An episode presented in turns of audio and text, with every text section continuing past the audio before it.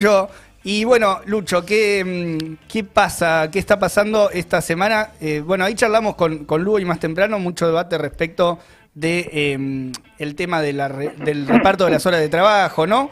Eh, pero también algunos datos sobre el desempleo y la, mm, la subocupación que hay en Argentina.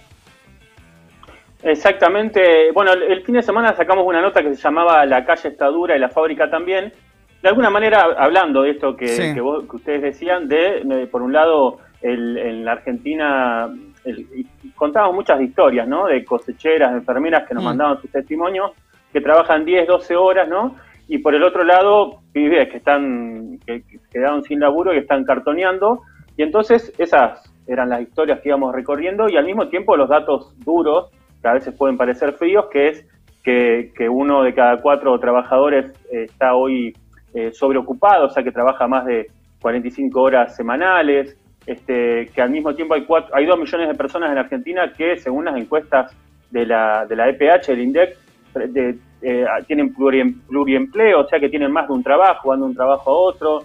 Y la contracara de eso es, la, eh, incluso recorriendo los lugares donde, de, de donde salían esas historias, la desocupación creciente en el Gran Mar del Plata, en el Gran Neuquén, este, que en general está por encima de la- del promedio ¿no? de, de, de 10% en la nación. Así que nos, pusimos a hablar un poco de eso y, ahora yo lo que quería traerles, digo, bueno, más allá de, que en la nota recorrimos muchos sectores, es lo que pasa en algunos sectores este, dinámicos, ¿no? O por lo menos así lo llama el ministro de Producción, Matías Culpas, que es de donde dice que va a venir la recuperación, porque son sectores que están, que son más modernos, que exportan. Y entonces en esa nota hablamos un poco, por un lado, con trabajadoras de, de Mondelez, que nos contaban cómo había pasado de, habían pasado de ser 3.000, eh, 2.500 trabajadoras a ser 1.300, y a pesar de la, de la modernidad de la, fábrica, estaban muchas de sus compañeras pasaban toda la, eh, todos los días de la semana eh, dentro pi- pisaban la fábrica. Incluso decía una frase que, que, bueno nosotros a mí por lo menos me, me pegó que era que perdían la noción del tiempo porque no Mm. sabían cuándo era el día de descanso no Claro. porque si entraban el domingo a la noche hasta el sábado a las 10 de la mañana que, que era el último día que la pisaban era era así muy difícil así que bueno Además ahí, Lucho, hay, hay un turno, hay un turno en Mondelez, creo que vos lo, lo mencionabas en la nota, que, que es el turno noche, si, si no recuerdo mal, exacto que implica que todos los días tienen que pisar la fábrica, por cómo, por cómo está, Por cómo el, está el el hora- el horario rotativo, todos los días tenés que ter- terminar en la, en la fábrica. Exactamente, entras a las 10 de la noche del domingo, salís el sábado a las 10 de la mañana de la semana siguiente, ¿no? Así que bueno, eso, además con las horas extras y muchas otras Sí. cosas. Pero hoy quería meterme un poco en un sector este, del que se ha hablado estos últimos días, ¿no? Que es el automotriz. Sacamos notas en la izquierda diario sobre el aumento de la jornada eh, laboral en Toyota, acordado por el ESMATA y la empresa, eh, perdón, en Volkswagen, y también lo que está pasando en Toyota, pero escuchemos un poco a un trabajador de Volkswagen que nos cuenta qué es lo que pasó en estos últimos días. Nosotros veníamos trabajando 8 horas 45 y el ESMATA con la empresa llegaron a un acuerdo para que pasemos a trabajar a partir de agosto, ya está aplicado, 9 horas 45 de lunes a viernes y están eh, diciendo que el sábado es optativo, que todos sabemos que lo optativo termina siendo obligatorio al punto de que están diciendo que hay que presentar un certificado médico si no te presentas el sábado a trabajar es un cambio de modalidad que, que de, cómo veníamos y pasaríamos a trabajar aproximadamente 58 horas, 59 horas por semana. O sea, más de lo que también está estipulado en la propia ley. O sea, Volkswagen, una, una empresa de punta automotriz, planteando 56 horas a sus, a sus trabajadores, muy, muy, muy lejos de, lo que plantea la ley. Exactamente. Sabemos que la, la jornada máxima en Argentina son 48 horas semanales, 8 horas diarias. Bueno, acá, como contaba este trabajador, eh, bueno, Volkswagen tiene su propia, su propia legislación.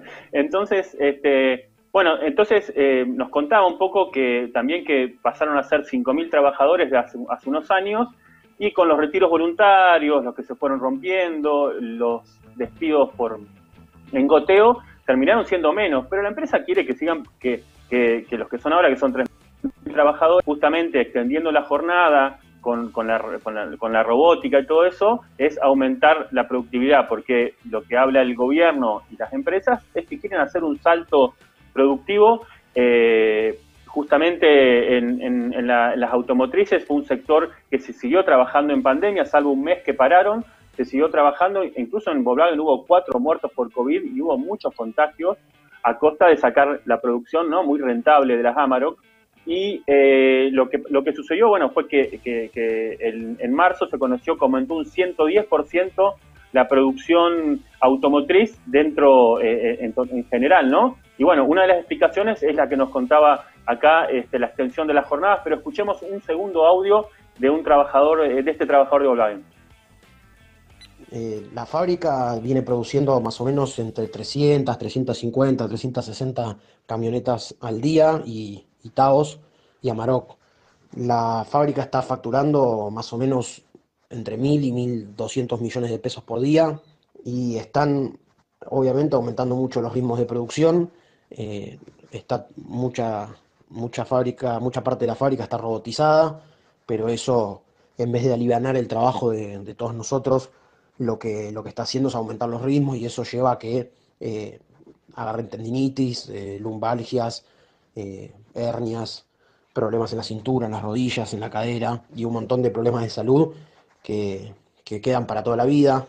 Hay trabajadores también que tienen problemas eh, de estrés y, distintos, distintas cuestiones. Ahora allí estamos trabajando a las 5 de la mañana, empezamos a producir, lo que se lleva una jornada entre 12, 13 horas entre viaje y trabajo y en algunos casos un poco más. Bueno, ahí lo escuchábamos, decía hasta 12, 13 horas, ¿no? Porque obviamente uno tiene, muchos viven un poco más lejos, pero que, eh, dos conclusiones de lo que contaba acá, este, de lo que está pasando en Volkswagen. Por un lado, los efectos del aumento de la jornada laboral, que es este, los trabajadores que se rompen, los trabajadores que este, tienen enfermedades laborales, ¿no?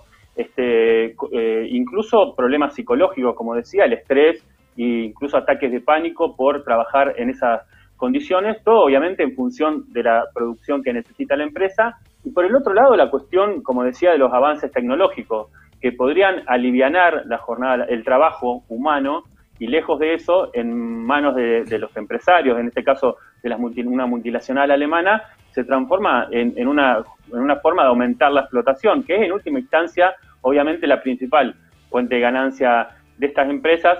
Así que, bueno, la denuncia, en este momento están trabajando, como decía, 10 horas y este, queríamos dejarlo como, como un ejemplo de cómo, están, cómo, cómo es este, la recuperación que están planteando el gobierno y las empresas de una pospandemia que nunca se sabe cuándo va a empezar. Te agrego, Lucho, que además eh, quedan con el cuerpo roto, porque para poder entrar en esas fábricas, vos lo contabas, creo, en una nota, eh, te hacen un montón de test, eh, tanto psicológicos como físicos, para agarrarte sano y con todas estas jornadas laborales te terminan rompiendo el cuerpo, además de la cabeza también.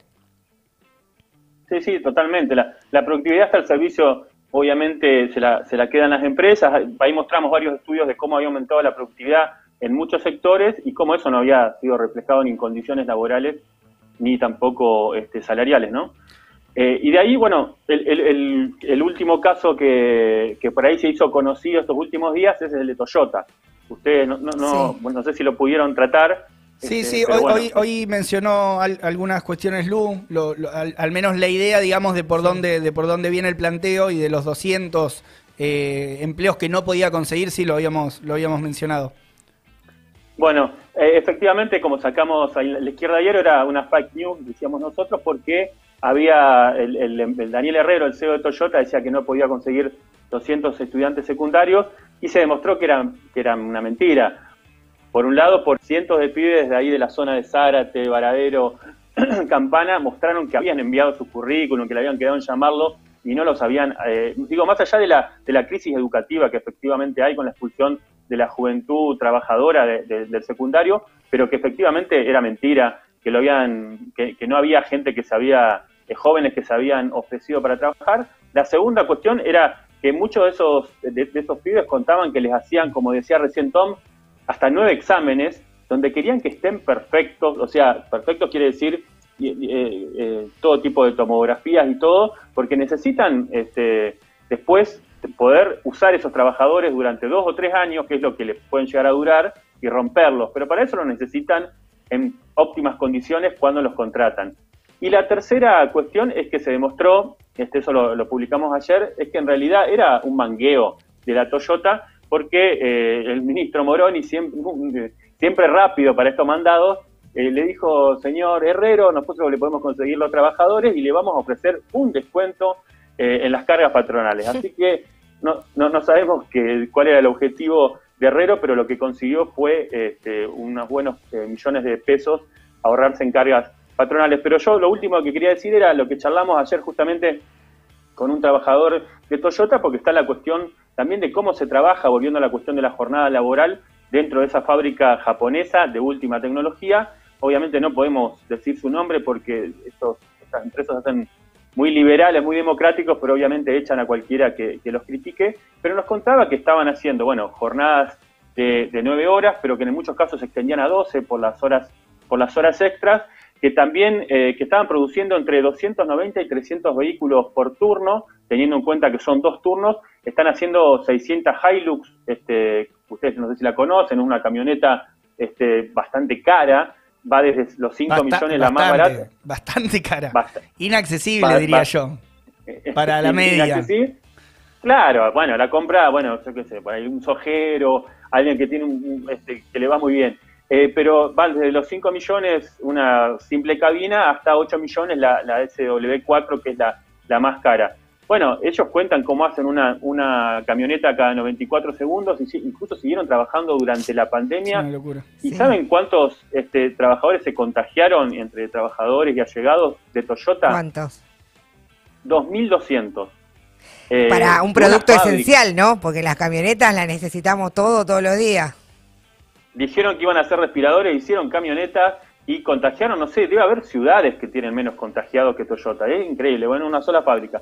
Pero bueno, así fue como siguieron produciendo a full. Entonces, este, esto fue, por, por supuesto, a costa de la salud de los trabajadores y otra vez, como hablábamos en el caso de Volkswagen, de poner toda la tecnología y todo eso, en realidad el servicio de aumentar, de intensificar la jornada laboral, de aumentar la explotación obrera, que es la principal fuente de ganancia de estas empresas. Entonces, para cerrar, quería dos conclusiones.